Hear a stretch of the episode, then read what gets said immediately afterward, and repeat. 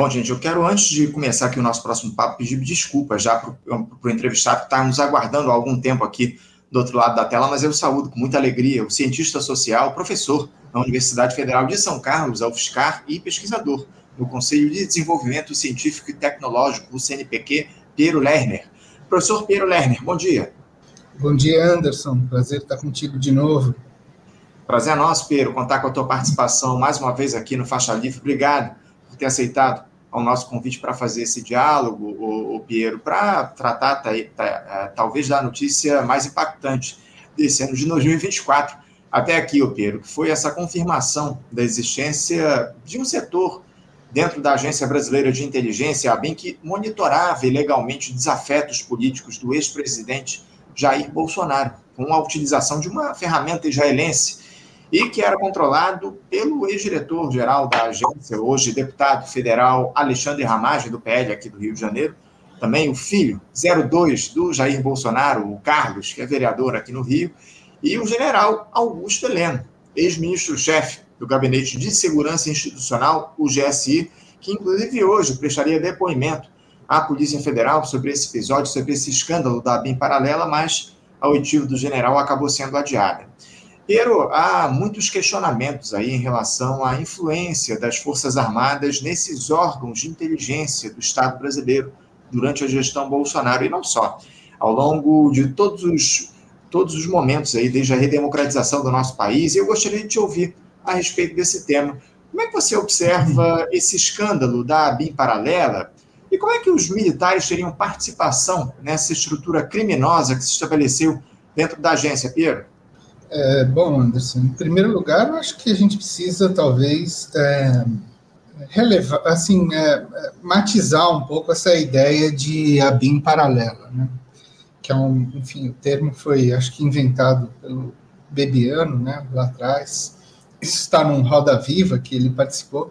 Não sei se foi essa a primeira vez que ele usou é, isso, se não me engano, em março de 2020 não sei, mas isso já acompanhou alguma coisa que era uma ideia que estava sendo construída desde lá do começo do, do governo Bolsonaro, com a ideia de que existiria sempre algum mecanismo, ou um governo, ou uma estrutura, ou um gabinete, ou alguma coisa paralelo. E eu acho que isso acompanha, de certa maneira, uma construção que é meio ficcional, da ideia de que tudo estava sendo constituído por alas que, enfim, constituíam um conflito entre elas aí, desde o começo. Enfim, na verdade, se eu olhar desde a campanha do Bolsonaro, né, é, eles já montaram ela em cima dessa base de que existiria sempre uma contradição ali dentro é, dos termos que participavam dela. Né?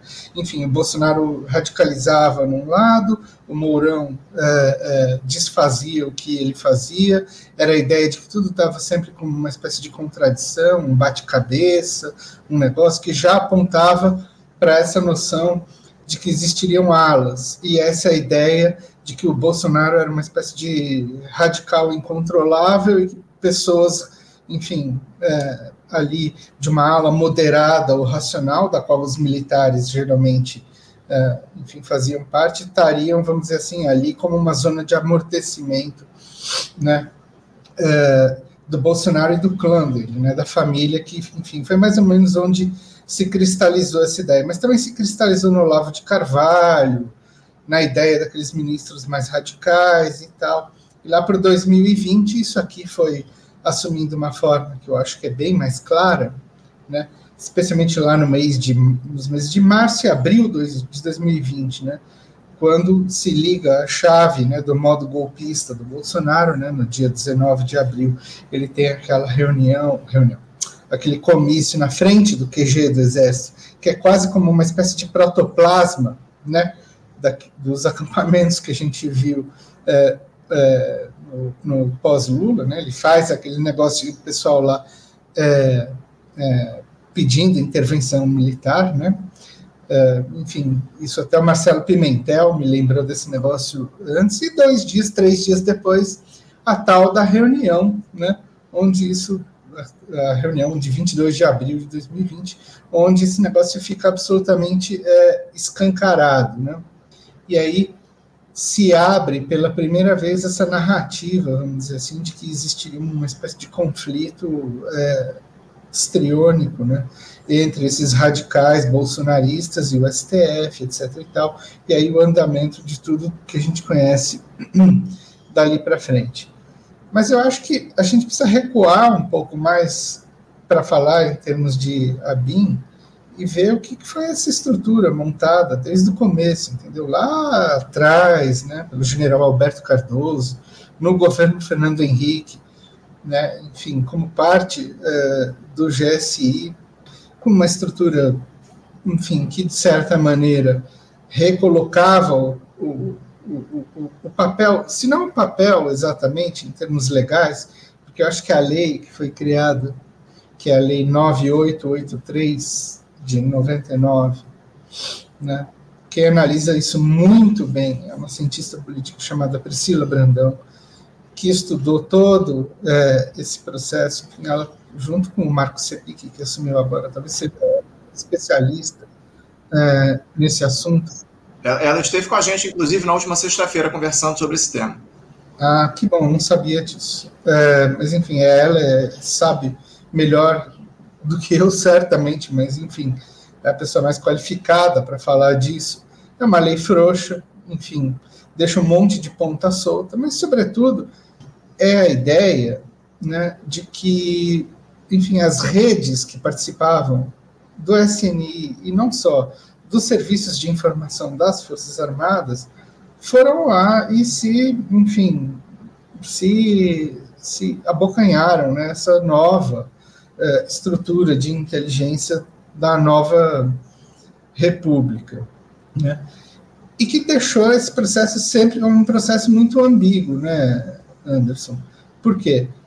porque era uma agência que efetivamente estava tratando de temas domésticos quando ela deveria servir, enfim, como qualquer agência de inteligência, a análise, enfim, de problemas, enfim, de política internacional, como um auxílio do Estado, enfim, para formular, né, é, a sua política exterior, vamos dizer assim, né? porque domesticamente a gente tem outras instituições que teoricamente competem né, é, com isso e cuja ação deve estar, sem dúvida, regida sob a batuta do judiciário. Você não pede, sei lá eu, né, interceptação, investigação, etc. e tal, de cidadãos brasileiros, do que está ocorrendo aqui né, internamente, e a BIM, enfim, a herda, vamos dizer assim, toda, toda a não é só a estrutura, entendeu? É mais do que isso.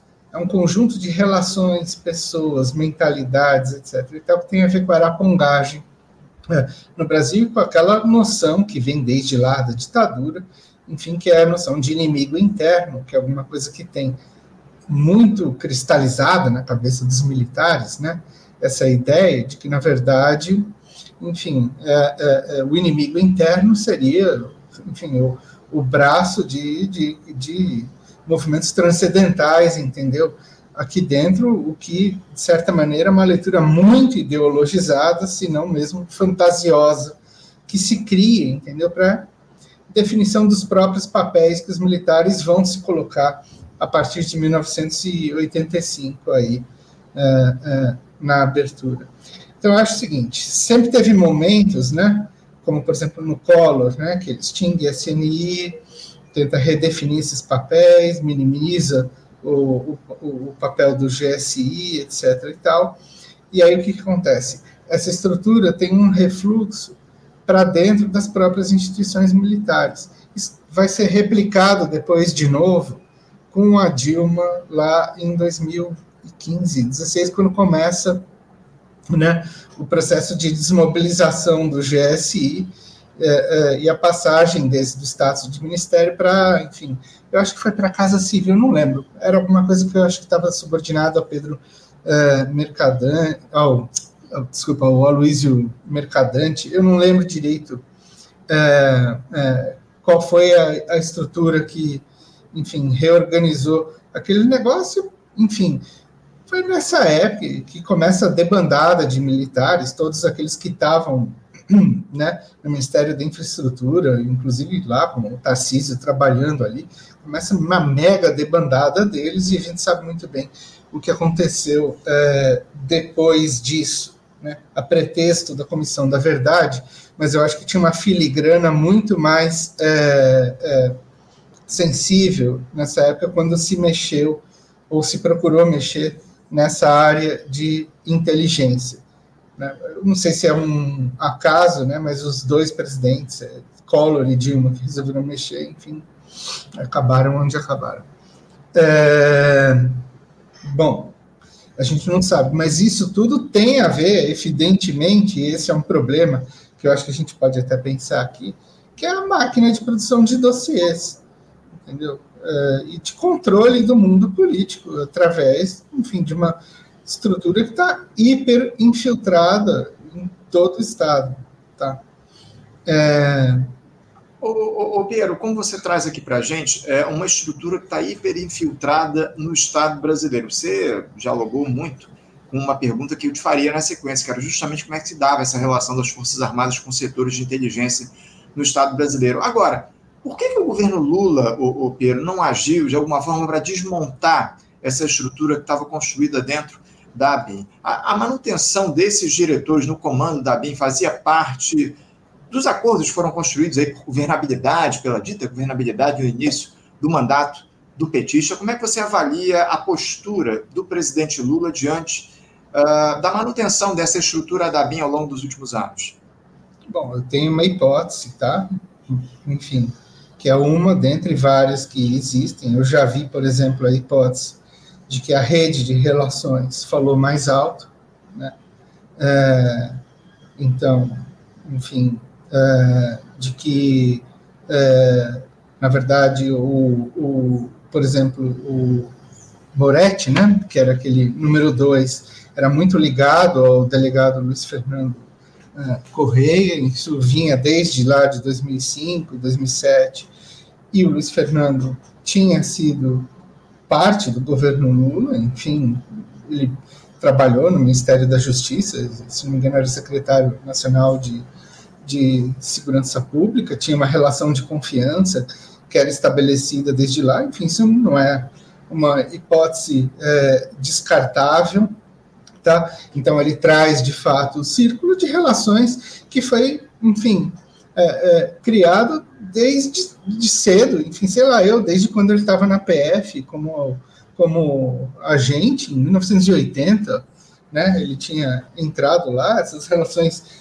se formam, né, é, essa estrutura toda da inteligência brasileira, como bem mostra Priscila Brandão, foi uma estrutura montada em cima de um cálculo de relações pessoais, muito mais do que de qualquer é, outra coisa, mas eu acho que isso é, não, é, não explica tudo, tá?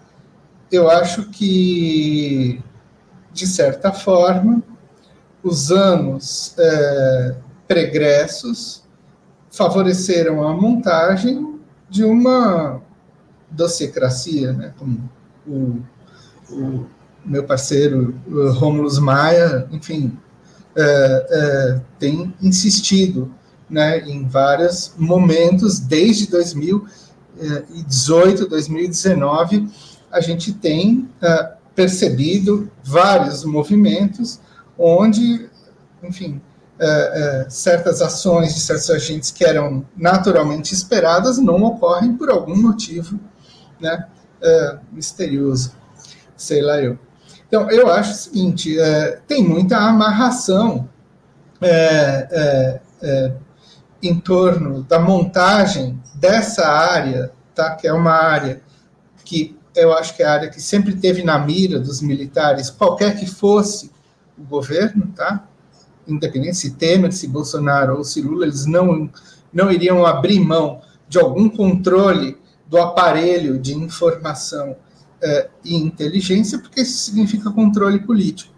Tá?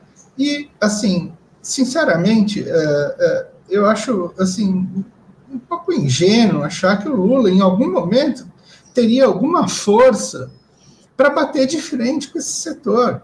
Porque, assim, ele não tem, ele não dispõe, e não sei nem se quer dispor, de, e o PT muito menos, de, de uma estrutura de contra-inteligência, entendeu? Que pelo menos bote esse pessoal na mesa para negociar. Não tem. O que, que, que tem? Como contra-informação, como, como um mecanismo que você pode anular, vamos dizer assim, é, é, o tipo de ação política que um setor de inteligência que já está formado e que, enfim, corre é, por baixo do pano no Estado, independente de qual seja o governo, que tipo de mecanismo você tem para enfrentar isso? A opinião pública? Eu acho pouco, tá? É, jogar isso para o jornal, até porque o Lula está mobilizando muito pouco a opinião pública. Enfim, ele, assim, perto do Bolsonaro, que capturou essa bandeira, vamos dizer assim, chamada, né, pelos cientistas políticos aí de populista, concorde ou não, é, deixou o Lula muito neutralizado em relação a isso. Mas eu não, não acho que ele teve, em momento algum, janela de oportunidade para virar a mesa e, e, e encurralar é, é, os militares, entendeu? Vem um monte de gente falando isso, tá? É, e eu acho que isso é uma visão ingênua. Nem mesmo lá depois do 8 de janeiro, o, o Piero, quando o Lula acumulou lá um pouco de gordura política, tinha lá a opinião pública ao lado dele, você acha que nem naquele momento ele tinha capacidade de se impor frente aos militares? Mas por que os militares conseguiram eles próprios produzir o 8 de janeiro e a solução para aquele negócio lá, enfim, que é que, deixar a bomba explodir no colo dessa ficção que eles inventaram que se chama os bolsonaristas radicais, entendeu? É, qual eles deixaram ali, aí, enfim, sai a turba lá, faz aquilo que fez, enfim, tudo cai, vamos dizer assim, num, num, num círculo de responsabilização, tá? Sendo que até agora é, os responsabilizados efetivos foram só os manés, né? Eu falo mané assim, é, com a propriedade que eles se auto é, é, colocam, né? Enfim, a categoria nativa dos caras, né? A partir da história da fala do Barroso ali, né? É, enfim, que chamou eles de manés e eles, tipo, palmeirense, quando foi chamado de porco, incorporou o negócio e positivou, né? É, a identidade.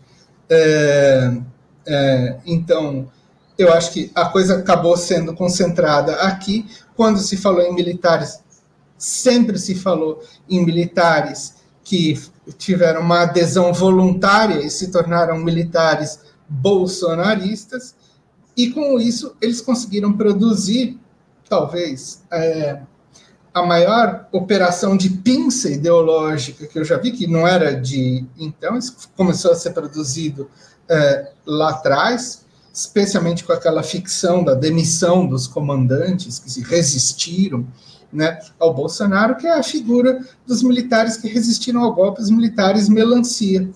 Né? Então, o que, que você vê? Você vê a imprensa inteira comprando essa história, você vê, por exemplo, não só a imprensa é, é, majoritária, não, entendeu? Você vê, sei lá, outro dia, programa lá do Nassif botando ali uh, uh, a cara dos generais com o hino nacional tocando ao fundo, dizendo que eles resistiram etc. E tal. Ou seja, esse é o modelo da pinça, entendeu? Que resistiu. Eles abriram esse negócio desde cedo para falar o seguinte: bah, tem uma ala que não quer, tem uma ala que quis. E aí o que, acontece? Em peso, você vê esse monte de análise acadêmica falando é, é, é, esse discurso de alas, que é uma coisa que foi montada desde lá do começo, o que, que a gente estava falando há 10 minutos atrás, da história da BIM paralela e da BIM verdadeira. Quando o que a gente vê, na verdade, é um negócio que estava montado desde sempre, quando teve a eleição do Lula, você praticamente expõe à luz a ideia, tá? que é uma ideia fabricada, de que tudo estava dividido uh, no meio, e aí você consegue fazer todo o processo recair como se fosse coisa ou obra de uma coisa só, de uma ala só, de uma ala fictícia, e não envolver toda a estrutura eh, nisso. Eu, sinceramente, duvido, e isso já está dando mil demonstrações, assim, que a estrutura é, é, da cadeia de comando que permitiu né, aquela barbaridade logo depois da eleição, né, de gente acampando na frente, seja de acampando em frente de QG, seja implicada. Porque não vai ser, como não foi quando o Bolsonaro fez o discurso dele dia 19 de abril de 2020 na frente do quartel-general. Que é uma coisa que nunca devia ter acontecido, quando o Pazuello foi fazer comício, ainda como general da ativa, e não aconteceu nada. Enfim, eles já estão dando mais é, demonstrações do que, que nada vai acontecer. O judiciário, enfim, também é, é, muito, é, é, vamos dizer assim, no jogo de aparências, né? É, convenientemente abocanhou essa ideia de estrutura dualista ali de governo, como se isso fosse de uma ala radical e tal, e é isso que tem que, enfim, se combater, mas na verdade é isso, você preserva a estrutura como um todo, fazendo a fachada né, de laranjas pagar pelo, pelo problema, vamos dizer assim. É, e você falou, você citou o judiciário aí, parece que o judiciário aqui no nosso país, ele atua, acima de tudo, para defender os interesses do governo de plantão, né? Tivemos aí essa ordem mais recente do ministro do Supremo Tribunal Federal, Dias Toffoli, para que se investigue a relação entre aquela ONG Transparência Internacional e a Operação Lava Jato. A suspeita levantada pelo ministro é de que a, a organização não não governamental teria se apropriado indevidamente de verbas da Lava Jato. A ONG diz não ter recebido nada de nenhum acordo de leniência no Brasil. É, as entranhas da Lava Jato elas vêm sendo expostas aí a cada dia que passa, né, o, o Piero? Mas o que surpreende de alguma forma é que o ministro Dias Toffoli tem se tornado o principal opositor, digamos assim, da força-tarefa dita anticorrupção. Eu queria te ouvir rapidamente sobre essas duas questões, o Piero, o envolvimento da transparência internacional com ilícitos da Lava Jato e a atuação do magistrado do, do STF, o Dias Toffoli. Bom, vamos começar pelo seguinte, essa picaretagem de transparência internacional, né, é, enfim, começa bem lá atrás, né, já quando começa essa, essas grandes operações, né, que vêm a reboque do FCPA americano, né?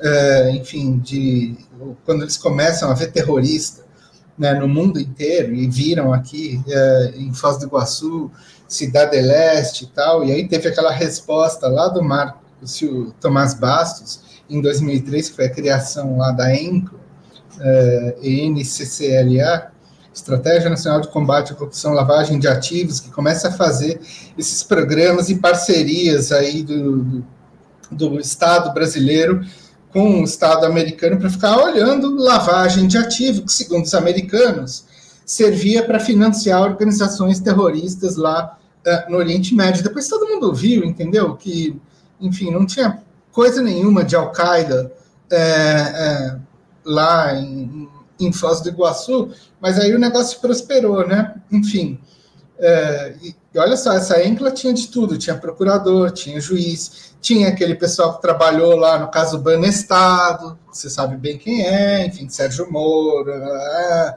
os procuradores, Carlos Fernando, é, enfim, todo esse pessoal que vai ser lá o protoplasma de Lava Jato. E, se não me engano, no próprio ano de 2003 é quando essa transparência internacional vem, monta o escritório deles aqui no Brasil, já né, com a coisa sempre da corrupção. Que, olha só, estava na cabeça é, é, desse pessoal desde o primeiro dia do governo Lula, Anderson. Entendeu? Aquele movimento Cansei, se não me engano era de 2005, já, é, é, já agitava essa bandeirinha. Mas em 2013 é que essa ONG aí, a Transparência Internacional, de fato consegue uma organicidade muito maior quando ela junta bem a bandeira dela anticorrupção, sendo que já estava espalhada por um monte de gente aí com a coisa dos 20 centavos ali, e aí faz bombar essa pauta, entendeu? Numa ação de rede super bem estruturada, é, é, junto com as ONGs é, do Rio, é, especialmente do Rio, né, é, que era aquela. Ah, esqueci o nome. Enfim, está já mais ou menos documentado por aí. É, que virou essa outra ONG agora que se chama Nossas, né, que é, enfim, é, esse pessoal que esses dias estava promovendo, inclusive, a pauta da mulher negra no, no STF, enfim, que está ali, de certa maneira, é, é, espalhado por uma super frente do neoliberalismo progressista, assim, que encosta numa pauta meio da Rede Globo, etc. E tal. Mas enfim, não vamos entrar nisso aí também, né? Eu não acho que isso seja fachada da CIA, não, não tem nada a ver. É simplesmente porque tem um interesse que converge muito com o modo pelo qual o capitalismo americano é, é, atua, tá? É, enfim, esse pessoal da transparência tem um método absolutamente duvidoso é, de, de, de, de, fazer essas pesquisas e relatórios é, é, de percepção da corrupção, a começar pela amostra né, que eles estabelecem, que é feita com empresários locais, sabe Deus é, como são escolhidos. Enfim, o Fábio Sais Silva, que é um colega é, pesquisador, é, mostrou isso muito bem numa entrevista. O próprio artigo, é, é, enfim, eu esqueci o, o nome do, do, autor, mas é de alguém lá da CGU, mostra isso. Mas é absolutamente curioso né, que o Toffoli tenha assumido essa bandeira. Por quê? Porque, é, enfim, o jogo do STF contra a Lava Jato começa a ter um, uma espécie de, de, de, inversão, porque, enfim, até um certo momento eles eram, né, vamos dizer assim, os co-patrocinadores dessa porcaria, começa a mudar quando a Lava Jato começa a encostar no Gilmar Mendes, ali na história daquele operador do PSDB, dizendo que o Gilmar tinha conta na Suíça e tal. Aí, do nada, aparece a história de Arara Hacker, entendeu? que é uma história completamente absurda. Enfim, os amadores né, vêm com essa, esse negócio de, enfim, de que eles invadiram. Olha só, esse é um dos absurdos legais, né? Que eu gosto de falar essa história. Eu, o Rômulo pesquisou isso muito bem, eu também, né? Isso está saindo em breve como livro, uma parte, pelo menos, esse é um capítulo. Polícia Federal primeiro disse que eram 1.700 celulares hackeados, depois 1.000 depois muda para 77, depois volta para 120 e poucos, entendeu? Mas o fato é o seguinte: veja se não tem uma estrutura conhecida. Essa história. Eles lançam com a história da fase, que apareceu com a Vaza Jato, né, essa história do hackeamento de celulares, a informação de que Brasília toda tinha sido hackeada. Todos os políticos, juízes, etc. e tal, e aí começa um certo pânico e zum, zum, zum.